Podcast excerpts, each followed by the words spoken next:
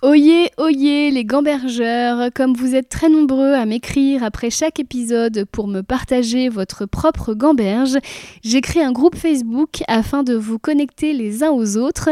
Ce groupe s'appelle Gambergeland, c'est un groupe privé. Pour en être, il suffira de répondre à une petite question et de vous engager à n'y insulter personne. J'ai voulu créer une safe place pour nous, souvent très sensibles et qui nous posons beaucoup de questions.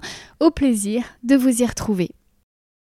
Je me suis dit, si, je triche, euh, ils vont s'en rendre compte.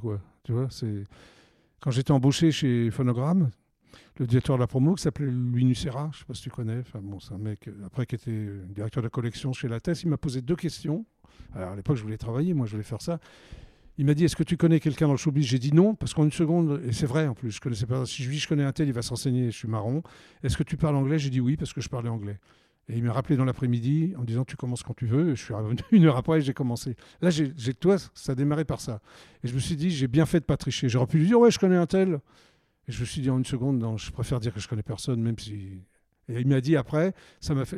Je t'ai engagé parce que tu m'as, tu m'as dit la vérité. Tu vois, donc ça m'a porté chance. Bonjour à tous et bienvenue dans Gamberge, le podcast où l'on aborde tous les aspects de la vie créative avec ceux qui en parlent le mieux. Je m'appelle Christine Bérou, je suis autrice, humoriste et surtout j'adore me poser un milliard de questions.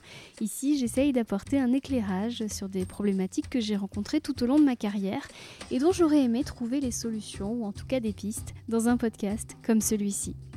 Il est mon dernier invité avant Noël, car ensuite je vous proposerai deux épisodes moi toute seule, avant de prendre deux semaines de vacances. Et ce n'est pas n'importe quel invité. Il s'appelle Jackie Jakibovic, mais ma génération le connaît mieux sous le nom de Jackie du Club Dorothée ou de Jackie du Jackie Show. Il a marqué mon enfance, peut-être aussi la vôtre, et quand plus tard j'ai eu la chance immense de le côtoyer, j'ai pris une grande leçon. Jackie est le même à la télé que dans la vraie vie. Alors ça peut paraître anodin comme ça, mais et si c'était ça le secret non seulement d'une carrière longue à ce jour de 45 ans, mais aussi tout simplement le secret du bonheur? Chaque fois que je me suis trouvée près de lui sur un plateau télé, je n'ai pu qu'être témoin de la passion dont il est inlassablement imbibé, quelles que soient les audiences, quelle que soit la chaîne, quelle que soit la notoriété de l'invité, passion sincère qui m'émeut déjà parce que je l'ai rarement croisé chez les gens du métier qui veulent toujours mieux et toujours plus, passion enfin qui me bouleverse parce que tout simplement j'en suis témoin depuis toujours car Jackie est mon premier souvenir de télévision, je devais avoir 4 ans. Ce n'est pas le sujet du podcast, mais notez au passage, comme tout est possible, en côtoyant Jackie, je réalise purement et simplement un rêve d'enfant. Quand j'ai monté cet épisode, je m'en suis voulu et peut-être m'en voudrez-vous aussi, car je l'ai peut-être un peu trop titillé, notre Jackie. Je suis habituée dans Gamberge à ce que mes invités s'étalent sans retenue pour mon plus grand bonheur de gambergeuse. On est dans une société qui se livre, se montre, partage tout, du bon au mauvais. Oui, mais Jackie, lui, c'est un pudique, un modeste, oserais-je dire un vieux sage. Le faire parler de ses émotions n'a pas été simple, il en disait un peu, bien qu'il me semblait lire dans ses yeux un peu plus, et si c'était ça aussi, le secret de la réussite et de la longévité, ne livrer que ce qu'il est nécessaire de livrer, être élégant, réfléchi, mais le tout, et là est le grand tour de force de Jackie, pour ne pas dire son génie, le tout en gardant intact son grain de folie. Sûrement aussi lui ai-je un peu trop rappelé son âge. J'espère que tu ne m'en veux pas, Jackie, car oui, je m'adresse à toi, je sais très bien que tu vas écouter ce podcast. C'était maladroit, mais pourtant bien encore l'expression de ma tendresse. On peut être plus que septuagénaire et ne pas changer. On peut être plus que septuagénaire et avoir toujours en soi ce qui nous anime depuis le début. Jackie est en ce moment sur Gulli aux côtés de ma grande amie Nicole Ferroni dans une émission qui rend hommage aux années Club Dorothée. Alors quel est le secret d'une longue carrière? L'authenticité a-t-elle un prix? Les années Dorothée côté coulisses, ça donnait quoi? On parle de ça avec Jackie et de bien plus. Bon épisode. Bonjour Jackie. Bonjour Christine. On a envie de t'appeler Jackie du Jackie Show, mais c'est Jackie Jakibovitch, je crois. Euh, moi, mon nom de famille, c'est Jakubowicz. J-A-K-U-B-O-W-C-Z, c'est-à-dire comme ça se prononce. Ouais, tu dois faire beaucoup de points au scrap, toi. ouais. Non, mais moi, j'ai toujours, quand je dis mon nom, je suis soit obligé de le répéter, soit obligé de. Oui, c'est ça, de donner les lettres, toi qui suivent. Tu préfères qu'on t'appelle Jackie du Jackie Show ou t'en as marre? Ah, j'en ai pas marre, moi. Tu peux m'appeler Jackie du Jackie Show, du Club Dorothée, de Platine 45, des Enfants du Rock, euh, de Vitamine, tout ce que j'ai fait. C'est bien. J'ai absolument pas marre des émissions que j'ai faites. hein. Je les aurais pas faites d'ailleurs. Si Et je- est-ce que t'en as pas marre qu'on te dise j'ai grandi avec toi? Ça me fait plaisir. Non, j'en ai pas marre, mais c'est souvent. Oui, oui, souvent. oui. La phrase clé, c'est euh, Tu as bercé mon enfance. Ah oui, pas Oui, qu'un. Ah bah non, pas qu'un. Où j'ai grandi avec toi, mais ça me fait plaisir. T'en as versé des enfants, ça. Bah oui, on était des babysitters euh, gratis en plus. C'est ça, mes parents te remercient. Bah écoute, Et je suis très émue d'être chez toi parce qu'effectivement, euh, je t'avais écrit quand j'avais Ouais. euh, 7-8 ans. Et Ah j'avais ouais, j'avais reçu des photos dédicacées. tu m'as écrit quand tu avais 7 ans Ouais, Ah ouais. ouais, ouais. Et euh, ouais, j'avais ma carte du Club Dorothée, tout ça. Tu l'as là? Non, je, pff, elle doit être dans T'es pas une vraie fan parce que généralement les gens qui ont une carte de membre l'ont- sur eux. Ah Non, je- elle doit être dans un grenier quelque part. Bon, en tout cas, merci de, de me recevoir parce que je, je voulais parler de, avec quelqu'un qui a vu vraiment le métier changer. Et toi, tu as commencé en quelle année? Alors moi j'étais avant de faire animateur, j'étais attaché de presse.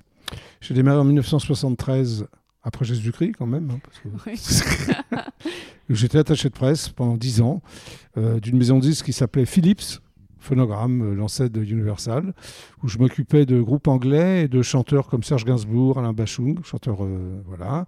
Et des groupes, je me suis occupé de Bob Marley, Rod Stewart, Elton John, euh, le groupe Blondie, les Heads, les Ramones, euh, Genesis, Peter Gabriel, enfin tout ça, quoi. Là, les auditeurs ne voient pas mes yeux écarquillés. je Mais l'ignorais. tu, savais, ah, tu savais pas que j'avais fait attaché alors, je savais que tu avais travaillé avec Serge Gainsbourg. Déjà, ça, tu dois Ouais. avoir des Ah trucs non, à non, je me suis occupé de... Oui, oui, absolument. Donc Bob Marley, carrément. Ah oui, t'as Ah, Bob Marley, moi, je... oui, le matin, j'avais rendez-vous avec Marley, l'après-midi avec Gainsbourg. Tu sais, tu t'en rends pas compte, hein, t'es payé pour ça. Et puis bon, moi, j'avais 25 ans, c'était voilà, c'était bien. Bah, écoute, euh, oui. Et alors, comment on fait pour passer? Donc, euh, donc tu es attaché de presse, euh, donc quand même euh, pas n'importe quel attaché de presse. Et qu'est-ce qui a fait qu'à un moment donné, tu as basculé devant la caméra?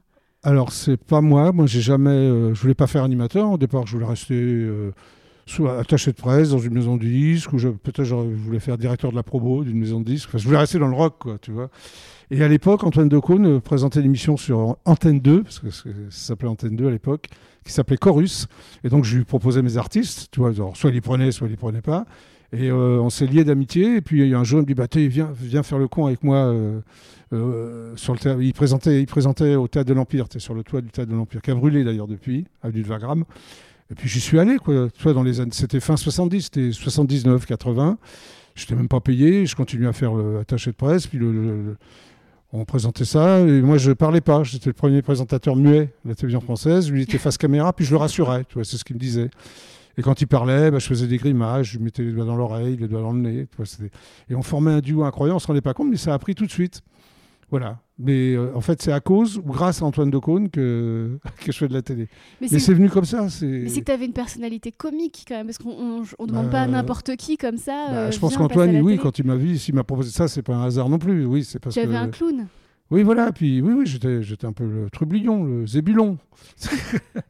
Mais Voilà. c'est drôle parce que la synchronicité, c'est vraiment marrant. Euh, L'algorithme de TikTok m'a proposé une image d'archive euh, il y a une semaine avec toi. Et c'était Récré à deux. Oui. Et euh, il y avait Dorothée qui faisait sa présentation. Et toi, tu étais derrière en train d'essayer de monter une tente. Donc Oui, tu faisais semblant. Tu te souviens? Oui, C'était oui, le- j'étais toujours comme ça. En fait, je suis le mec qui servait à rien parce qu'il parlait pas Et qui faisait rire les gens, peut-être. Et on, tu avais vraiment euh, un savoir-faire de clown. Et je me demandais, est-ce que inné, tu hein, as fait des du clown? J'ai, Ah fait aucune école de clown. J'ai fait aucune. Non, non, c'est, peut-être, euh, je sais pas, c'est inné, quoi.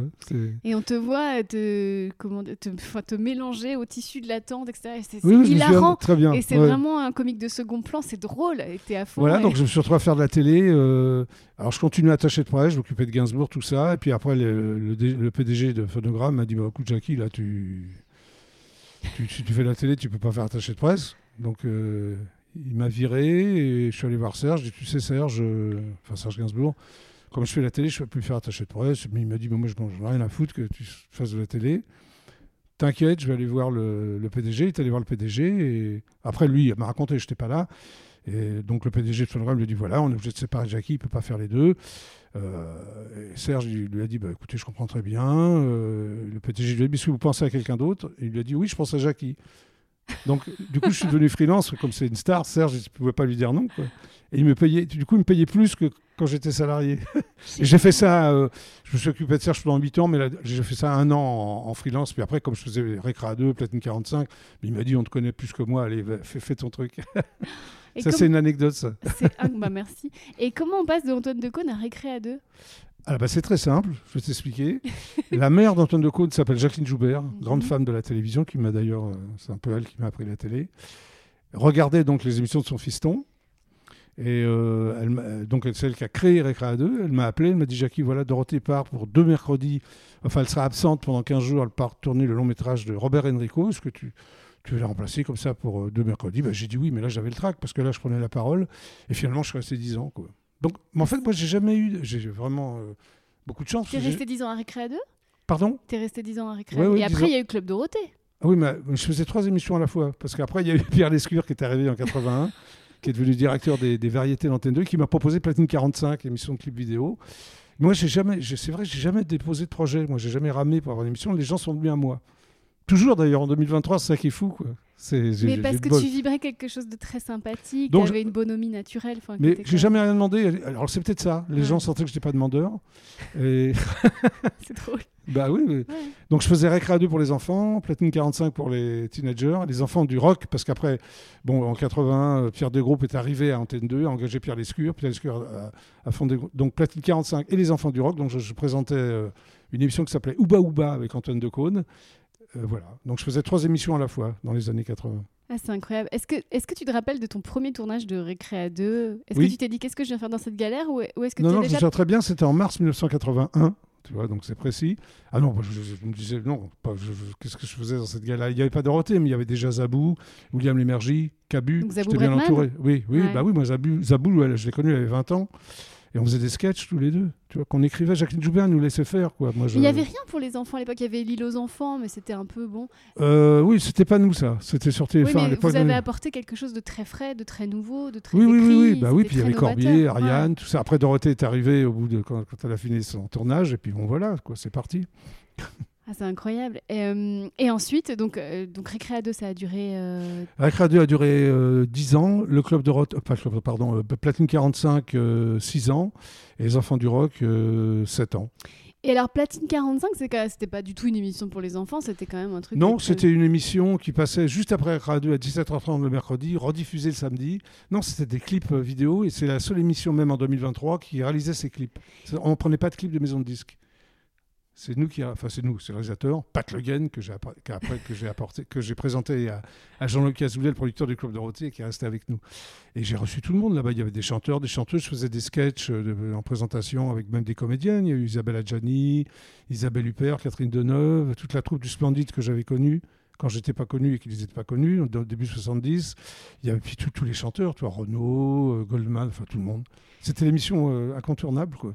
Ce que je trouve génial, c'est qu'aujourd'hui, on a tendance à mettre des étiquettes sur les animateurs. C'est-à-dire qu'un tel, il va faire la musique, un tel, il va faire l'immobilier, un tel va faire. Euh, tu vois, mais toi, tu as, eu l'occasion de, tout faire. C'est-à-dire que tu pouvais à la fois faire une émission pour les enfants et à la fois une émission de musique et ça posait de problème à personne. Non, j'étais un je suis un personnage, je pense. Tu vois, c'est comme ça. Bah, regarde, en ce moment, je suis sur Gulli. Euh, Avec Nicole Ferroni. Je suis sur 20 minutes TV où je fais deux émissions différentes. Enfin, J'aime bien faire des choses différentes si c'est possible. mais oui, bah pour moi, tu appartiens à la légende. Mais à l'époque, euh, je, me, me rends pas trop compte si à l'époque les présentateurs étaient aussi. Euh, j'étais le seul. Non, non, le seul, déjà. Oui, donc déjà, le seul à, présenter trois émissions très différentes. Mais je pense que c'est le personnage Jackie qui plaisait à l'époque. tu vois. Mais est-ce que c'est vraiment un personnage? Non, moi je suis comme ça dans la vie. Non, non, je sais pas. Mais c'est ce qui, ce qui a marché au Club Dorothée, c'est qu'on était cinq animateurs, on était, on était amis, et on était pareil devant ou derrière la caméra, on trichait pas, quoi. On surjouait pas, on était comme ça. Quoi. Mais je me rappelle très bien. Et, euh, et en fait, après, il y a eu le Club Dorothée. Et je me rappelle que c'était quand même euh, riche de contenu. Vous étiez déjà des créateurs de contenu à mm. l'époque, mais à la télé. Ah bah, beaucoup de sketchs, beaucoup de narration. Bah, il y avait de... plein de choses, parce qu'on était, euh, on avait 6 heures de direct le mercredi, une quotidienne, lundi, mardi, jeudi, vendredi. pas de pitié pour les croissants, qui était vraiment un truc sympa. C'est un, plus un travail de comédien, on était en costume. Et moi, en plus, j'avais le Jackie Show, qui était une émission de, de musique qui passait le samedi. Il n'y a jamais eu de burn-out? Non, parce que moi j'étais dans le. Oui, puis en plus, moi, je faisais des comédies musicales. Enfin, j'étais avec Dorothée sur scène quand elle faisait ses comédies musicales. Non, j'ai pas eu de burn-out. Mais à l'époque, le mot n'existait pas, mais t'as pas eu de gros coups de fatigue? Non, on- parfois on était un peu fatigué, mais je me dis que c'est un métier génial, quoi. Mm. Et j'avais pas l'impression de travailler. Quand je pense à des gens qui se lèvent, qui n'aiment pas leur boulot, qui partent, qui partent travailler, on peut pas se plaindre. Moi, moi, je, les gens qui me disent je suis débordé, dans, dans notre métier, je, je comprends pas. Ou je- Ouais. j'en ai marre et tout. Non, Peut-être aussi parce que le métier a changé. Maintenant, les injonctions ne sont plus les mêmes. On Oui. a, il faut faire du chiffre, il faut faire du résultat. Oui, oui, bien sûr. et Non, le- non, mais oui, bien sûr que ça a changé. Mais euh, on fait un métier extraordinaire, quoi. Enfin, je sais pas. je- Quand on le fait ait- sincèrement, en fait, on fait un métier extraordinaire quand on le fait comme tu Mais le oui, faisais. mais on est privilégié quand même. On peut pas se plaindre, quoi. Je comprends pas les gens qui se plaignent. Je parle des animateurs, hein, des animatrices, Ouais, hein, qui sont devant. Après, c'est autre chose. C'est pas. ouais. Je comprends pas, moi. C'est un truc. euh, Et je suis vraiment contente parce que tu es en train de me dire que l'amusement qu'on voyait à l'écran, il était réel Ah bah, bien sûr. Enfin, c'était écrit par Jean. Je parle du club Dorothée. C'était écrit Ouais. par euh, Jean-Luc Azoulay, mais on était cinq animateurs, mais on peut pas, on peut pas tricher, quoi. Je pense que la mayonnaise a pris parce que justement, on était amis dans la vie euh, en dehors de, de l'antenne, quoi. Tu vois, on faisait pas semblant d'être copains. Et est-ce que tu trouves que c'est toujours pareil aujourd'hui? Ça a changé. Ce qui a Ouais. changé, c'est les réseaux sociaux. Il n'y avait pas Internet, il y avait pas. euh, Alors, je, dir- je dirais pas que c'était mieux avant. Je dirais que c'était autre chose avant. Voilà.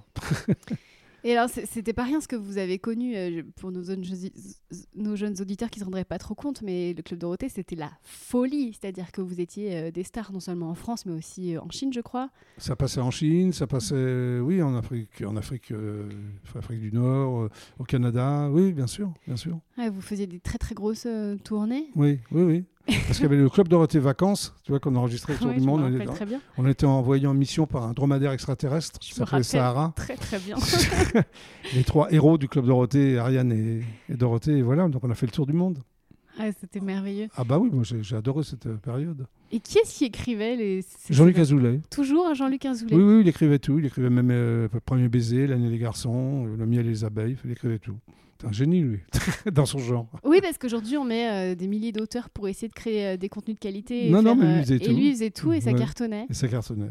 Donc, tu as vu un peu ce, ce- ce- ce- cet empire se, créer, puisqu'au début, il y avait juste vous, et puis après, il y a eu Salut Bah, les il y a eu les sitcoms qui sont. Oui, il y a Ouais, eu Chez les musclés. euh, Hélène et garçons qui a été un succès retentissant. Il y a toujours les- les- la suite d'Hélène et garçons là, qui s'appelle Les mystères de l'amour. Il y a toujours les mêmes qu'on maintenant. c'est Ouais. toujours là. Oui, sur TMC, bien sûr. ouais. Est-ce que euh, quand le succès est arrivé, euh, de, un succès de cet ordre-là, donc international, euh, ça a changé quelque chose pour vous? Ça, oui, la, bah, la notoriété, que tu le veuilles ou non, ça change la donne. Parce que d'un seul coup, tu as ce qu'on appelle des faux amis, donc il faut se méfier. Quoi. Des gens qui te trouvent très intelligents. Tu n'es pas plus intelligent parce que tu es connu. Quoi. Ouais. Mais ça, il faut, faut, faut être lucide. Moi, je me méfiais toujours de cette espèce de. C'était des courtisans. Ouais, Jackie, t'es génial. Non, t'es pas génial. Tu fais juste de la télé. euh, voilà. Ce n'est que de la télé. Il faut bien se mettre ça dans la tête. Vous étiez euh, jalousé Enfin, t'as senti quelquefois qu'il y avait des tensions avec euh, de- Oui. bah, les autres émissions, les autres. euh, Ah non, ça se passait bien.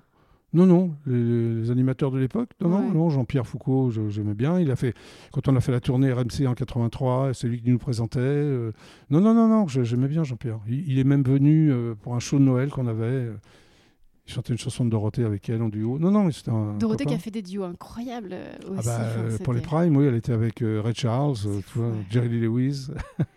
Euh, J'essaie de titiller un peu parce que tu sais, souvent je me suis dit en pensant à cet âge d'or, euh, parce que moi j'ai grandi avec vous et on va pas se mentir, c'est Tu as sur bien grandi, tu vois. Oui, oui. Maintenant, je grandis surtout en largeur, mais bon. Euh, Ah. mais euh, comment Moi, c'est évidemment ça qui m'a aussi donné envie de faire de la télé. Si je t'ai écrit quand j'avais 7-8 ans, c'est pas Ouais. pour rien. Et je crois que j'avais envie de me dire non, mais ça pouvait pas être aussi bien que ça. Du coup, j'essaye de chercher. non, mais je suis sûre, il devait. Enfin, ça devait être dur. et Ouais. ça- Mais en fait, non, t'es en train de me dire que c'était super. et que Bah, c'est naturel, on bossait bien. beaucoup. Mais tu sais, moi, c'est Jacques Joubert qui m'a dit Tu sais, tu as un truc, tu as un talent, Ouais, mais ouais. si tu travailles pas, tu vas dégager très vite. Ça, je l'ai retenu. Tu vois. Ah oui. Donc il y avait quand Elle même- avait raison. Il y avait quand même la notion de, de, de discipline, Mais de obligé, travail. bien sûr, mais tous. Mais quand tu es animateur, même si tu as un talent, si tu bosses pas, mais c'est. Tu... Oui, tu n'existes plus. quoi. Mais ce qui a fait. C'est. c'est, euh, Pardon, excuse-moi. Euh, Il y a une phrase que j'aime beaucoup c'est que pour devenir, un- pour devenir un animateur célèbre, tu mets 10 ans tu... du jour au lendemain. Mais, c'est- tu vois, mais ça prend 10 ans, mais du jour au lendemain. Ça prend tu 10 viens, ans, mais ouais, du jour au lendemain. ouais, c'est très ouais, puissant, ça. Merci pour ça, Jackie. Euh, mais quand même, ce qui a fait ce petit truc en plus, c'est que vous étiez heureux de le faire et que vous- c'était Ah la bah oui. sincérité et Bah, l'authenticité. tu fais un truc qui marche, vois. tu vois. Puis Ouais. on était, oui, bah oui. Puis, en fait, nous, on se rendait compte que ça marchait parce qu'on était un peu dans le tour d'ivoire. Quand on faisait les spectacles avec Dorothée, et elle faisait les zéniths, et c'était Ouais. plein, ça a craqué. Elle a fait Bercy euh, au moins, je sais pas, une quarantaine de fois. Je crois que c'est le record, euh, le recordman du monde de Bercy, du nombre de Bercy. incroyable. Ouais. Et euh, eh bien merci pour, euh, pour ces années parce que moi j'ai grandi avec vous et ça m'a Bah, t'en beaucoup apporté. Et un jour ça s'arrête? Ça s'est arrêté en 97, oui, Ouais. le club Dorothée. Oui. Et, et alors, est-ce que tu es d'accord pour en parler? Comment vous l'avez Ah appris? Ouais, oui, merci. Alors, on l'a appris un peu. Alors, ça- on l'a appris que 3-4 mois avant, mais ça s'est arrêté, pas parce que ça marchait plus, Bah ça s'est arrêté parce que AB Productions, c'est-à-dire Claude Berda et Jean-Luc Azoulay, avaient fait ABSAT, dont devenaient concurrents de- du groupe TF1, qui à l'époque avait fait. euh, euh, un- je sais plus comment ça s'appelait. TPS, je crois. Oui, c'était TPS, un, un groupe de chaînes, donc il devenait, il devenait concurrent de ABSAT. Donc, euh, la direction de TF1 a, a dit à, à Claude Berda et Jean-Luc Azoulay qu'ils ils arrêtaient, pas le Club Dorothée, mais enfin AB sur TF1, c'est-à-dire avec les sitcoms, tout s'arrêtait. Ils ont donné des justifications, des explications? Ben, c'est ça l'explication. Ah oui, il n'y avait pas. Non, non, parce qu'ils devenaient concurrents à cause de ABSAT. Ils avaient, voilà. Est-ce que c'est pas un peu cruel de voir euh, autant de succès, d'amour, de liens, de souvenirs disparaître à cause d'une sale histoire Oui, de mais concurrence je crois que c'est la loi de la télé. Quand tu fais de la télé, Ouais. quand tu es animateur, euh, un jour ou l'autre, l'émission, elle n'existe plus. Ça, faut le savoir. Et, Sinon, euh, il faut changer de métier, mais tu es au courant de tout. Quoi. ouais, ce que j'aime bien dans ton discours, c'est qu'à la fois il y a une bonhomie, un enthousiasme, un optimisme, mais Ouais. euh, t'es pas dupe non plus en fait. Ah non, je suis pas du, du tu l'as jamais été, ouais. Non, parce que moi j'étais très tôt confronté à ça. Je m'occupais de stars, de grosses stars. Donc tu vois, j'ai appris quand j'étais attaché de presse. Donc euh, je sais quoi. Je sais. euh, après, quand tu t'occupes de, de Gainsbourg, de Marley, tout ça, quand tu es sur un plateau de télé, tu gères tout quoi. Tout devient facile. Tu connais l'adage, tout ce que tu fais te prépare à ce que tu es destiné Oui. à être. Oui, Euh, le fait d'avoir été attaché de presse, finalement, ça a été, euh, ça a été ton école. euh, oui, Ouais, de ouais. la vie. Ouais, Mon ça. école de la vie parce qu'il faut savoir tout faire. Tu es là nounou, tu fais tout. T'aurais pu avoir la même carrière sans avoir été attaché de presse avant? Je sais pas, je me rends pas compte. Peut-être, j'aurais peut-être rencontré Antoine Decaune ailleurs, je sais pas, mais c'est voilà, ça je peux pas te répondre, je sais pas. Tu sais, je crois beaucoup au hasard, au destin. Ouais, mais d'un point de vue euh, compétence et, et expérience. euh, Bah, moi, je pensais pas Ouais. être animateur. Je te dis, moi, je voulais pas Ouais, faire ouais. animateur. C'était pas dans ma tête. C'était pas. euh, C'est venu comme ça, quoi.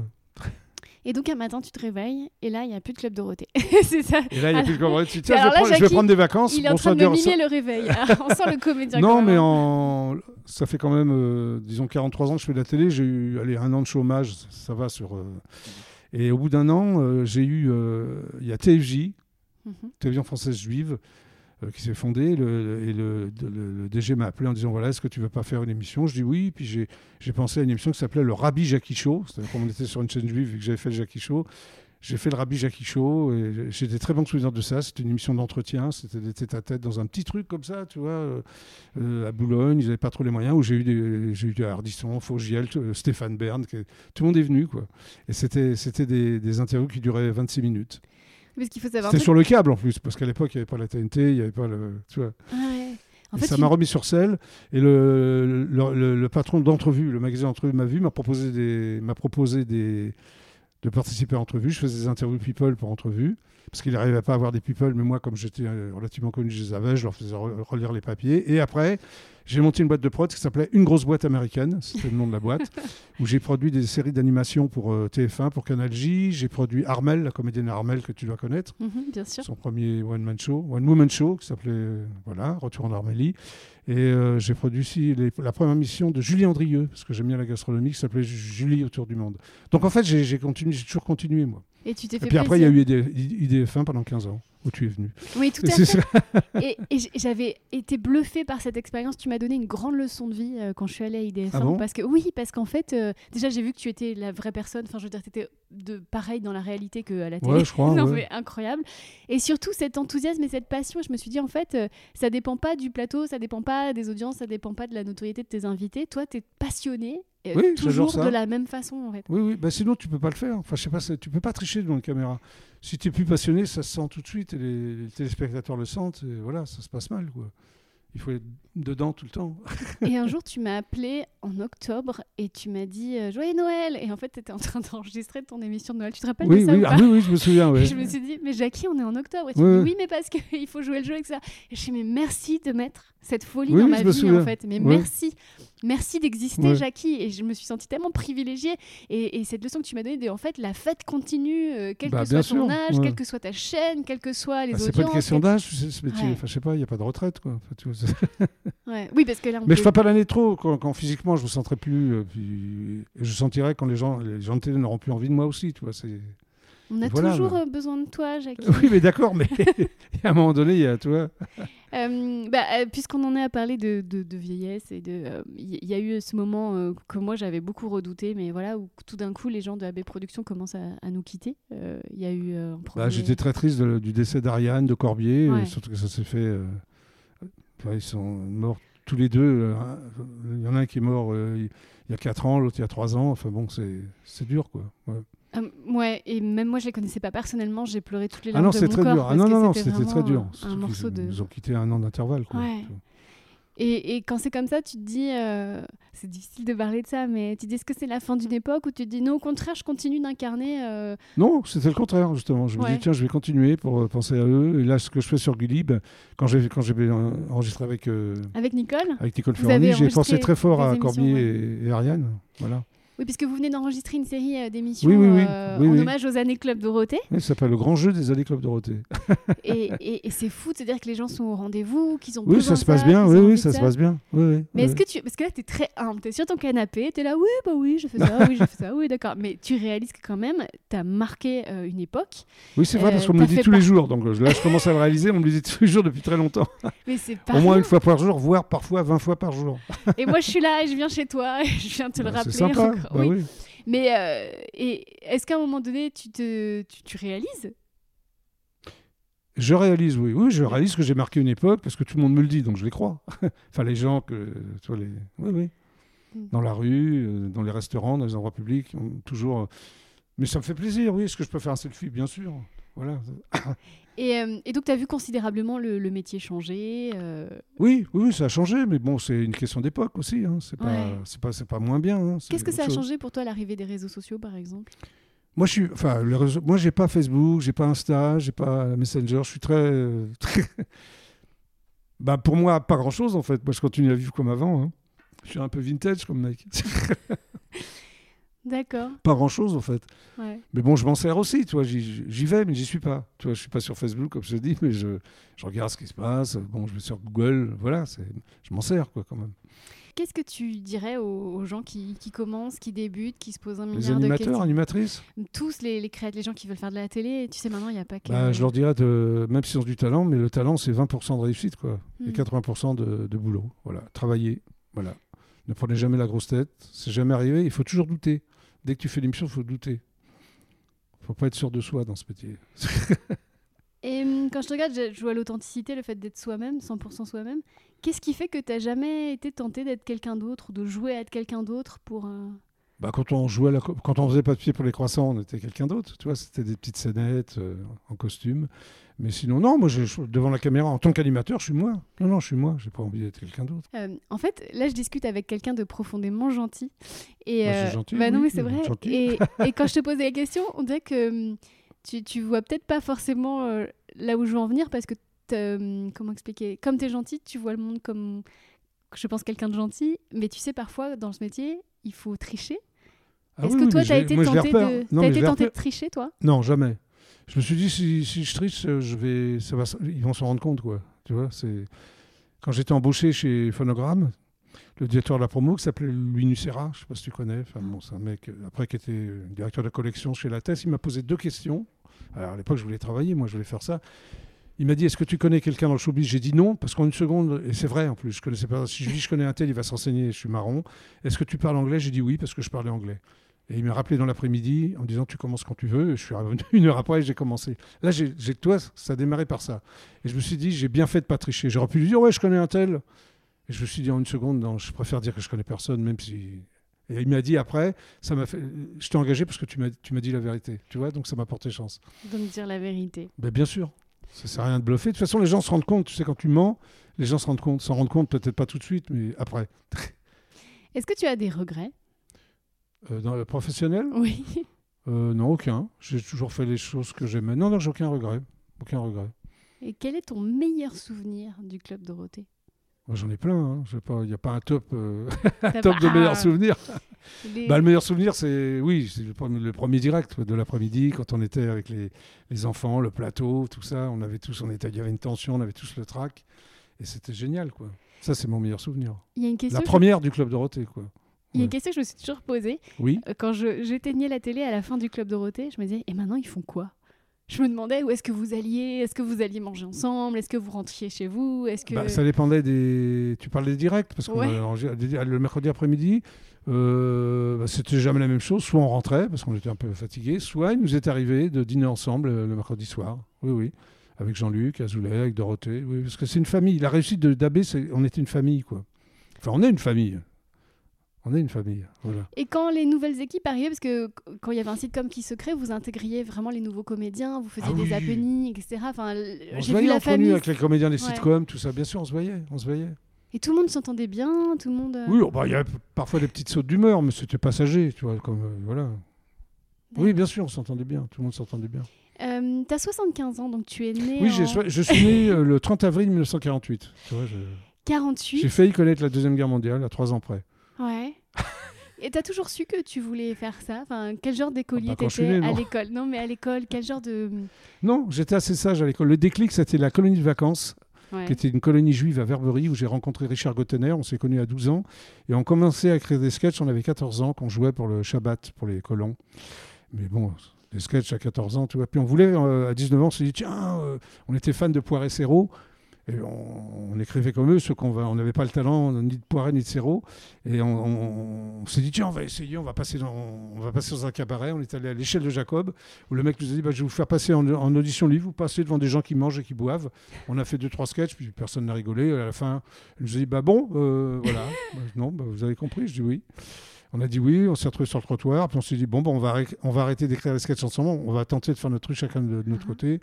Et puis ça nous a pas trop mal réussi à l'un et à l'autre. Mais c'était avec Richard que j'étais, Gottener, que j'ai pris mon, mon envol. J'étais un petit garçon sage et ça, ça a commencé à déconner quand j'avais 13-14 ans. quoi. Ah, je vois. Ouais. Mais euh, c'est une jolie leçon parce que ça veut dire que bah, quand tu te prends une claque, quelquefois, euh, la réponse, c'est pas d'arrêter, c'est de, Bah, de continué, continuer différemment. ouais. On a continué. On a réécouté là, ce qu'on faisait et on s'est, je sais pas, il y a 10 ans, parce que maintenant il a mon âge, on s'est dit ouais, c'était c'était pas terrible. Vous êtes toujours amis? Ah oui, Ouais. bah oui, c'est mon ami Richard, on se voit souvent, on se voit- oui, oui, bien sûr.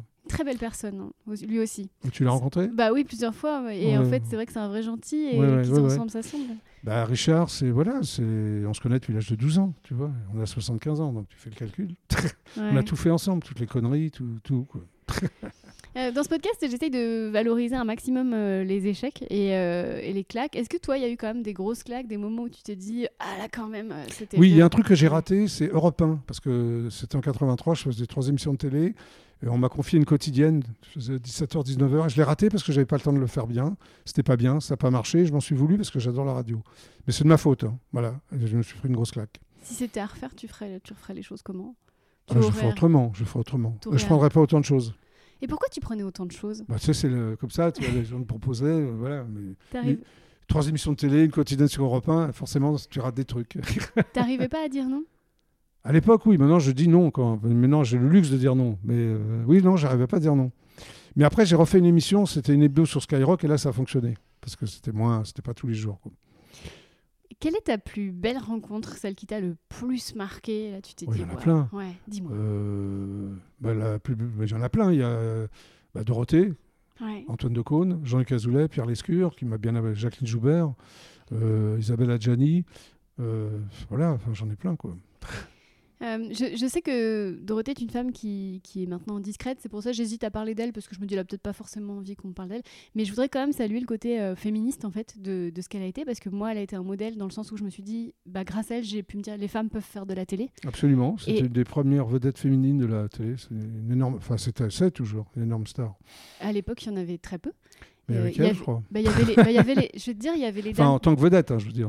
Bah, il y avait les dames du juste prix qui montraient les, tu sais, bah, Ah les, oui, les potiches, quoi, hein, comme on dit. Et y avait. Mais c'est pas une potiche. Elle, Bah non, je sais.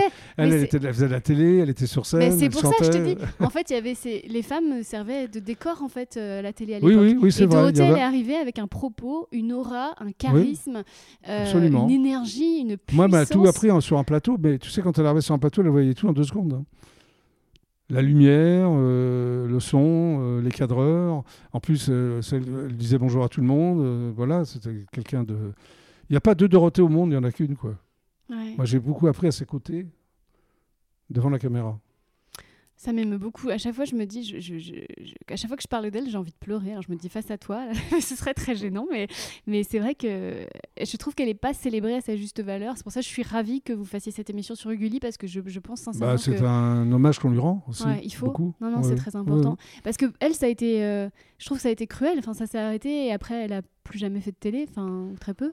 Oui, mais ça, faudra lui demander. Je ne sais pas pourquoi euh, elle aurait pu en faire, mais bon, voilà. Mais ça, c'est- ça la regarde. Moi, bah je- oui, c'est pour ça, évidemment. La vie privée reste privée. je- voilà. Évidemment. Mais euh, donc, bon, bah, en tout cas, on lui aura rendu hommage le temps de quelques minutes dans, Bah, bien, dans ce ouais. podcast. Et, euh, et c'est formidable. Et c'est drôle parce que dans l'i- l'image des archives de l'INA où tu montes ta tente, il y a un problème de caméra et on voit Dorothée s'énerver. je sais pas, tu te rappelles de ce moment où en fait elle dit Bon, bah, dites-moi de quel côté ça filme. Non, je me souviens plus de ça. et en fait, là, on voit la, plus. on Ouais. voit la puissance euh, d'une femme qui euh, veut faire bien son métier et, et qu'il faut pas trop. faut Ah que bah, ce soit un plateau, carré, elle quoi. était, et à juste titre, Ouais. je suis tout à fait d'accord avec elle, elle était très exigeante. Il quoi. faut, C'est la ouais. moindre des choses. Bien C'était sûr. son image qu'elle défendait. Quoi. Ouais, mais moi, Toujours avec politesse, hein, toujours. euh, voilà. avec respect. Ouais. Et en fait, elle- elle- vous avez euh, aussi euh, mis. euh, c'est c'est grâce à vous que le manga est arrivé en France? Oui, oui, oui. Ça, le c'est- premier manga, c'était. C'est pas rien oui. non plus. Ouais, oui, oui, c'est vrai. Et, et aujourd'hui, on voit euh, les héritiers, c'est-à-dire ma fille, elle regarde Ladybug par exemple. euh, tu Qu'est-ce connais regarde, ta fille? C'est un dessin animé qui s'appelle Ladybug, qui a qui Oui. a été créé par un, un homme français qui s'appelle Thomas Astruc, qui est très très influencé par les mangas. Et Oui. on voit euh, chez Ladybug, on voit qu'il y a du Sailor Moon, on voit qu'il y a du Radma 1,5, on Bah, voit qu'il y a du. oui, Dragon Ball, Dragon Ball Z, tout ça, oui, bien sûr. Et Ouais. aujourd'hui, euh, les mangas font partie des, des livres les plus achetés euh, en France. Donc grâce Moi, de temps en temps, tu on aujourd'hui. m'invite sur les salons Ouais, manga où je fais bon, des selfies dédicaces. Et puis, je ne savais pas qu'il y avait un public comme ça. De, de- c'est Ah, folie. C'est incroyable. Et c'est grâce à vous. C'est-à-dire que vous avez. euh, C'est ce qu'on avez- dit aussi, ça. Vous avez amené une culture euh, Oui, oui. en France. C'est rien. Enfin, vous avez quand même euh, euh, ch- changé euh, beaucoup de choses. Ouais, si tu le dis, c'est vous avez fait une vraie vrai. différence. Ouais. S'il y a des jeunes qui lisent aujourd'hui, c'est grâce à vous. Ouais, je pense aussi. Mais enfin, c'est pas moi, c'est un peu gênant. Moi, je Bah non, mais je te le dis. c'est pas à moi de le dire. hein. Non, non, mais, mais je te le dis, et ça, ça, ça- ça nous a apporté un vent frais aussi, un nouvel imaginaire, parce que nous, on était un peu embourbés dans les Disney, les... j'adore les Oui, Disney. ça a hein. bousculé les Et choses. tout d'un coup. Sailor Moon, moi, Il y avait une nouveauté, quoi. Ouais, Il y avait ouais. une nouveauté euh, sur le fond et sur la forme. comment c'est venu ça, tout d'un coup, de dire on va, di- on va diffuser des dessins animés Ah, japonais c'est pas de nous. Ça, c'est Claude Berda et Jean-Luc Azoulay quand ils cherchaient les Bah, mangas au décidément. Jean-Luc Azoulay. euh, Ah bah lui, c'est un génie. Hein, Ouais. ouais. Et lui, il- on l'a jamais vu. Je sais même pas quel. euh, je, je me rappelle pas. J'ai jamais entendu une interview de lui. lui il est Ah aussi, si, il fait de la télé. Oui, Au début, il voulait pas en faire, mais il en fait pas Il mal. en fait, oui, oui, il en fait. On le voit de temps en temps. Oui, Il a toujours Gilles Laprod qui produit l'émissaire de l'amour, celui qui s'occupait d'IDF1. euh, et il est producteur de l'émission de, de- sur Gulli, c'est lui le producteur, hein, chez Gilles Laprod. D'accord. Lui, pareil, un passionné? Ah oui, ah bah lui, passionné, mais oui. oui, oui. Hmm. Euh, Est-ce que tu as gardé contact avec euh, certaines personnes euh, euh, Je ne veux pas non plus aborder tous les sujets qui fâchent, mais par exemple, on a suivi des destinées euh, qui ont fait un peu mal au cœur, comme par exemple Mallory Nataf. Est-ce que ce sont des gens euh, que tu perds de vue Tu prends des nouvelles de temps en temps On prend des nouvelles, mais moi je la vois plus. Je la Bah vois plus. non. Mais Jean-Luc Azoulay l'a repris, elle jouait dans l'émissaire de l'amour. ouais. Donc je l'avais croisé, la dernière fois que je l'ai vu, c'était il y a trois ans chez, chez J.L. Laprod. Bah, Quand j'ai vu ça, je me suis dit, ouais, c'est quand même la preuve qu'il y a un lien qui a l'air euh, réel et, et assez Non, mais. Jean-Luc Azoulay est très fidèle euh, Ouais. Avec les gens avec qui il travaille. Ce qui est rare dans ce métier.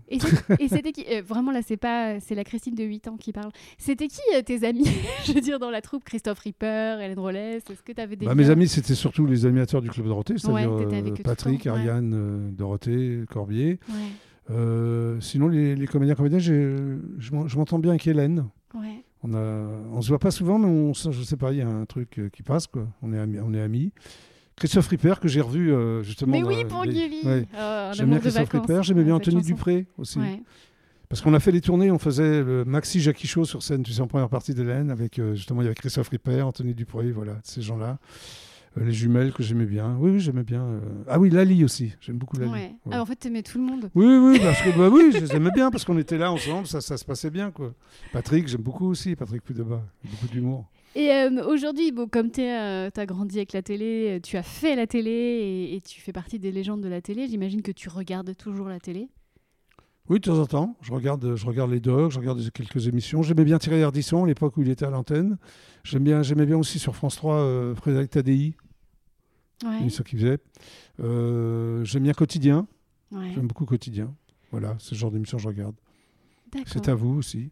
J'aime bien. Et euh, T'es nostalgique, tu fais pas partie. Non, tu me l'as déjà dit. Tu fais pas Ouais. partie des gens qui disent oh c'était mieux avant. Non, non, je suis pas nostalgique, peut-être plus mélancolique que nostalgique. Mais non, non, je suis. Bah, je... oui, je, je, je vis un peu dans le présent et un peu dans le futur. Mais, mais en même temps, j'aime bien. hein. Attends, l'émission que je fais, c'est quand même euh, nostalgique, tu vois, les- Euh, ouais, les- ouais, c'est pareil. autour du Club Dorothée. Mais je suis assez admirative, je t'écoute parler euh, et, en fait je me dis mais tu es, tu es réparé, c'est-à-dire en fait tu es apaisé, euh, c'est-à-dire tu n'as pas de regrets, tu, as vraiment vécu pleinement, Oui, tu n'es voilà. pas du tout aigri, pas du tout, du non, tout, non, du mais tout. je vois pas pourquoi je serais aigri, parce que Mais tout- oui, mais c'est fou. oui, mais il y a énormément d'animateurs de euh, qui le sont un peu ou qui, tu vois. Et, Ah non, non, et moi, je suis pas aigri. Moi, je- de. Ouais. J'adorais, j'adore ce que j'ai fait, j'adore ce que je fais. Il n'y a pas de déception. Non, non, tout va bien. Je suis très. Je suis. je dis- Bon, bref, je, je suis très admirative euh, de la personne que, que tu es. C'est Et gentil. alors, euh, j'ai une question, puisque bon, c'est un podcast sur la créativité. Moi, quand j'étais venue euh, chez toi euh, à l'époque, tu étais ma première télé après. euh, Sur IDF1, tu Ouais, dire, après ouais. mon accouchement, et j'étais, Ouais. je sais pas si tu te rappelles, j'étais énorme, et je m'étais dit vraiment j'y vais parce que c'est Jackie et parce Bah, c'est que ça va me rappeler un peu de, un peu d'enfance et j'en ai besoin. Il y avait un Et petit côté un passé. peu régressif, j'ai adoré. Et, euh, et en fait, je, je me, je me rappelle, m'a dit mais où est-ce qu'il va chercher tout ça? Parce que outre les appels à- en octobre pour souhaiter un joyeux Noël, Bah oui, bah, euh, Jackie c'est un milliard d'idées à la minute en bah fait. oui, oui, oui, bah, j'aime bien, j'aime bien, j'aime bien avoir des idées, j'ai des idées, euh, bonnes ou pas bonnes, mais je, je les applique. Si je sens que ça marche pas, bah, je, je, je les recommence pas. Si je sens que ça marche, je les, applique, quoi. Je les fais à l'antenne. Ouais, c'est des idées un peu Bah folles à chaque non, fois. mais j'aime bien, moi, ça me fait, tu vois, mais à l'image aussi. travailler de le que- cerveau un peu. Ouais, ouais, mais à l'image aussi de ce que vous faisiez au Club Dorothée, parce que tu es proche d'Antoine Decaune, qui lui-même Oui. adore l'humour anglais. Et Oui, c'est vrai qu'il y avait beaucoup de ça au Club Dorothée. absolument. Oui, Et, et ça- Et Il y, a il y a un peu de dérision, de second degré. Pour les croissants, c'était pas uniquement pour les enfants, c'était aussi pour les adultes. Il fallait chercher le second degré. euh, Est-ce que tu t'es rendu compte euh, qu'il y avait quand même des choses euh, assez progressistes, même si vous faisiez pas exprès Par exemple, dans Pas de pitié pour les croissants, Ah avec, bah oui. vous étiez habillé en femme. Et, Oui, on pas faisait du- Marotte et Charlie. Et c'était pas Oui. dégradant, enfin c'était pas, pas c'était très esthétique. Enfin, il y Oui, avait quand même oui, d'ailleurs, Alex Lutz me l'a dit. Il s'est inspiré avec de. Catherine et Liliane. Ah ouais, d'accord. Catherine et Liliane s'inspirent de Marotte et Charlie? Bah, c'était un peu pareil, hein. on était derrière Ah, des ouais. ordis. euh, Enfin, sauf qu'à l'époque, il n'y avait pas d'ordi, mais on était derrière un bureau, pardon, avec des Minitel, pas rose. Et puis voilà, on, on- avec Ouais. des, on, on a fait des sitcoms, Marotte et Charlie aussi, c'est hallucinant. Sur TF1, ça passait le samedi à 11h. Étienne Moujotte avait signé ça, c'était fou, quoi. Ça, c'est la chose la plus dure que j'ai jamais faite parce qu'il y avait beaucoup de textes, on était souvent que tous les deux, avec une voix de fille. C'était, après les tournages, j'étais rincé. Ouais, et avec cette chanson Marotte et Charlie, Ouais, Marotte bah voilà. et Charlie, les plus belles de toute la terre. Tu connais, tu Ah, connais tous attends. tubes Mais attends, et je me rappelle que je regardais ça et des fois mon père ou ma mère passaient derrière et ils regardaient et ils riaient aussi. Et c'est quand même fou. Oui, oui, bon, on, a, on a fait plein de trucs pour Club Dorothée. Oui, j'étais déguisé en. ouais. Mais Marotte et Charlie, c'était Charlotte Caddy et Marie Dauphin, tu sais, qui présentaient encore Récréa 2 de l'autre côté. Marie et Charlotte, c'est Marotte et Charlie. Ah, Non, mais je te file un scoop. Ah, c'était Bah la oui. concurrence. Oui, c'était Charlotte Caddy et Marie Dauphin, C'était une qui parodie. potes d'ailleurs, parce qu'on. Et Oui. qu'est-ce qu'elles en pensaient? Bah, elles sont marrées, ce sont, elles ont rigolé, parce que c'était des, des- des amis, hein, les- voilà. Et comment ça, vous aviez des pôles auteurs? Parce qu'aujourd'hui maintenant c'est très Non, sacralisé. non, non, Marotte et Charlie, c'était écrit par Jean-Luc Azoulay. Le pôle auteur, c'est. Jean-Luc Ah Azoulay. ouais, non, mais c'est incroyable. Mais lui, il est. Il était un pôle à lui tout seul, lui. Ah, mais c'est C'était pas Pôle emploi, un pôle auteur. Mais euh, ouais, c'est fou. Non, mais en fait, vous aviez un mode de fonctionnement qui n'a jamais existé avant et qui n'a plus Ah, jamais mais c'était existé unique. après. Ah Non, oui. mais AB Productions n'hésitera plus jamais. Plus jamais. C'est pas possible, quoi. C'était c'était un fonctionnement incroyable. C'était un succès euh, incroyable parce que c'était un. Ah bah, ça a duré 10 ans et c'était sans. Ah, bah oui, oui, on n'a pas arrêté. c'était unique. On mais, travaillait nuit et jour. mais là, tu es en train Quand de me donner. jour, on le- travaillait la nuit aussi. T'es en train de me donner, me révéler un secret incroyable. Le, le succès interplanétaire que vous avez eu, j'exagère à peine, vient du fait que vous étiez unique, avec des méthodes uniques, un état d'esprit unique, Oui. de l'amusement et s'est du jamais. travail. Absolument. Ça ne s'est jamais vu ailleurs et je pense que ça se verra plus jamais. C'était une, une époque, AB Productions. Waouh. Ça me fout la chair de poule. Alors, je sais que tu as déjà donné des conseils tout à l'heure. Tu m'as dit, oui, euh, euh, le travail, euh, l'authenticité. Ouais. mais d'un point de vue peut-être un peu plus spirituel, enfin, je, je veux dire, quelles sont les valeurs qui t'ont guidé tout au long de ta carrière? Tu t'es dit, là, C'est-à-dire les valeurs, euh, valeurs humaines. humaines, ouais, valeurs euh, Bah, spirituelles. comme je te dis, la sincérité, surtout pas le mensonge, l'authenticité, la sincérité, surtout ça, quoi. J'étais guidé par ça. professionnellement et même dans ma vie, quoi, privée. Ouais, Et puis surtout, J'aime pas les menteurs, quoi. ouais, mais en fait, t'es un gars vraiment clean euh, dans le sens. J'essaye, Mais j'essaye. oui, parce qu'on pourrait penser. Moi, j'étais persuadée. Je me suis dit, voilà, euh, habituée que je suis à être déçue par les gens, je me suis dit, euh, voilà, je vais apprendre que euh, le Jackie Show, ça, c'était euh, drogue et compagnie, machin. Et en fait, Ah tu non. m'apprends que t'étais. Mais oui, mais genre, t'es un t'es père de famille, t'es grand-père, t'as toujours été marié, t'as une. Voilà, t'étais vraiment pas du tout le gars de la télé comme on peut l'imaginer. Enfin, t'étais. Ah, tu veux dire le, sérieux. le- Ah non, mais attends, Oui. je, suis- je, je suis un déconneur aussi. hein, J'ai fait des virées euh, Ah, diurnes et nocturnes, quand même. Hein. Ah, je suis, je suis pas. Non, non, je me doute, mais il y a un côté quand même très posé chez toi, derrière toute cette folie? Oui, c'est mon équilibre. Euh, c'est mon équilibre. Oui, oui. Je suis assez euh, papa gâteau, quoi. Mes filles, euh, avant, je les appelais tous les jours. Maintenant, je me calme. hein. oui, oui, je suis très famille. J'aime bien. J'aime bien mes filles, mais c'est normal. mais voilà. Oui, oui, oui, oui. Mais bon, j'ai eu un côté. Enfin, j'ai encore un côté rock'n'roll où je peux partir en, tu vois, en vrille euh, avec des potes, euh, même à l'époque, des enfants du rock avec Antoine, tout ça. Oui, oui, bien sûr. Ouais. J'aime la vie, je suis un épicurien, je suis un gourmand, un gourmet. euh, J'allais au concert de rock, j'y vais encore. Non, non, je sais pas. Non, c'est pas ce ouais, que je c'est disais. parce que je suis papy que je reste chez moi toute la journée et tous les soirs. hein. Loin de moi euh, de dire Non, ça, non, euh, non, Jackie. Enfin, non, non, juste. euh, ce que je veux dire, c'est que, en fait, j'ai l'impression que le secret de la longévité dans ce métier, c'est quand même. euh, oui, il y a cette folie qu'il faut quand même canaliser un peu, Oui, bien sûr. mais il faut qu'elle soit là quand même. Ça. Bah oui, parce que moi je suis quand même un peu fou dans ma tête, mais j'ai besoin des deux. J'ai besoin d'un équilibre et, de la folie. Et je- ça va être pour ça que ça marche. Quoi. Une phrase euh, que j'aime bien, c'est il n'y a pas d'équilibre, il y a un perpétuel équilibrage. Oui, c'est ça. ouais. Perception équilibrage, c'est tout à fait ça. Et c'est ce que tu as trouvé tout au long de ta carrière, en fait. C'est ce que j'ai essayé de trouver. Je pense que j'y suis arrivé. Oui, oui, oui. Ouais. Et alors, euh, pour terminer, disons, Oui. euh, t'en as marre? Ah non, je voulais pas marre, moi, tout- Mais euh, si tu devais me raconter euh, ton expérience la plus folle de, de folie, de délire avec Antoine de Caunes ou ta virée la plus dingue, une anecdote assez folle avec une sœur du rock, euh, qu'est-ce que. Non, mais j'ai une anecdote. euh, c'était marrant. Je me souviens, on avait fait un concert avec ZZ Top qu'on avait enregistré dans une salle en banlieue. Et moi, j'étais déguisé. Donc, j'avais, enlevé mes fringues. Et il m'a, à la fin du tournage, enfin, je suis, il a piqué, il m'a planqué mon pantalon. C'est-à-dire que je, je pouvais pas me, voilà. Merde T'avais un caleçon quand même ou. euh, J'avais un caleçon, Ouais. Mais j'ai quand même, j'ai pris ma bagnole, mais je suis rentré chez moi en caleçon. D'accord. Et Antoine, il a joué le jeu. Il m'a dit, mais je sais pas où t'as foutu ton pantalon. J'ai regardé dans ma loge partout. Il a dit le lendemain, mais je suis rentré chez moi en bagnole en caleçon. Et ça, c'est un truc de fou. Toi, c'est un truc très rock'n'roll, ça. Ah oui, ah oui, effectivement. Ah oui, personne voulait me filer de pantalon. Enfin bon, c'était comme ça. C'était bisutage peut-être. Ah ouais. Oh, ouais. Ah bah, merci pour ça. Maintenant, j'ai Euh, l'image je vais la garder toute la journée. l'image de Jackie en caleçon Oui. Ouais. Et, euh, et pour toi, ce serait quoi la, la télé de demain? Comment tu vois les choses évoluer? Pour moi, Bah, euh, pour toi, pour la télé en général. euh. bah, il y a- je trouve que oui, la télé. Il y a plein de gens qui me disent la télé c'est fini. Maintenant, les- c'est peut-être un peu vrai. Les jeunes ils regardent sur, euh, sur leur iPad. ou, Mhm. Moi, je crois pas. Les gens regardent la télé encore, quoi. C'est un truc. euh, La télé de demain, c'est pas moi de le dire, toi. Moi, je suis plutôt la télé d'aujourd'hui, voire d'hier, mais de demain. euh, moi, je continue mon, ma route avec des émissions que j'aime bien présenter. Alors, je sais pas si je fais des émissions de demain ou d'après-demain ou d'hier, mais voilà, je continue. Quand tu as commencé, il y avait que trois chaînes? Oui, maintenant, il y en a euh, beaucoup. Oui, il y avait trois chaînes. Trois Maintenant, c'est impossible de compter. Bah, c'est différent maintenant. Bah, tu fais moins d'audience. Tout le Club de Dorothée, le mercredi après-midi, on faisait, euh, on faisait 3-4 millions de téléspectateurs. C'est des scores de prime maintenant. Mais c'est normal. Maintenant, il y a plein de chaînes, en plus de concurrence. Ouais. Bon, la télé de demain, non, je vois pas ce que ça peut être. Moi, je continue ma route, quoi. Est-ce que quelquefois, tu as eu le sentiment d'être un peu dépassé? Alors, euh, dans ce métier, il faut pas être à la mode, parce que quand tu es à la mode, tu es démodé. Je crois que j'ai jamais été à la mode. C'est ça le secret. Ah, t'es es vraiment trop humble pour moi. je, je suis bluffée par tes réponses. Euh, bah, tu dis que t'as jamais été à la mode, Non. mais à un moment donné, pour moi, vous étiez le centre de l'univers, en fait. Ah, Pour toi, oui, mais c'était pas à la mode, tu vois. les- Ouais, mais des millions d'enfants. hein. Oui, oui, bien sûr. Non, non, c'est sûr. Mais, euh, bah oui, parce que quand tu es à la mode, tu te démodes, donc tu n'existes plus, quoi. Mais t'étais plus que la mode, t'as marqué. Alors, j'étais autre chose que la mode, peut-être. Ah Mais ouais, c'est ce que je ressens moi, peut-être que je me trompe. hein. Ouais, mais je, je- ouais. je suis très émue par euh, ton humilité au, Bah, au écoute, prorata de ce que ça. tu as apporté dans la Bah, vie c'est de gentil, millions d'enfants. gentil. Ouais, vraiment. Et ben, je te remercie, Jackie, pour Mais cet merci à toi. échange. et euh, je te laisse euh, bah, avec ce beau soleil. Et, Bah oui, on euh, termine avec le soleil. Ouais. On, a démarré, il n'y avait pas de soleil.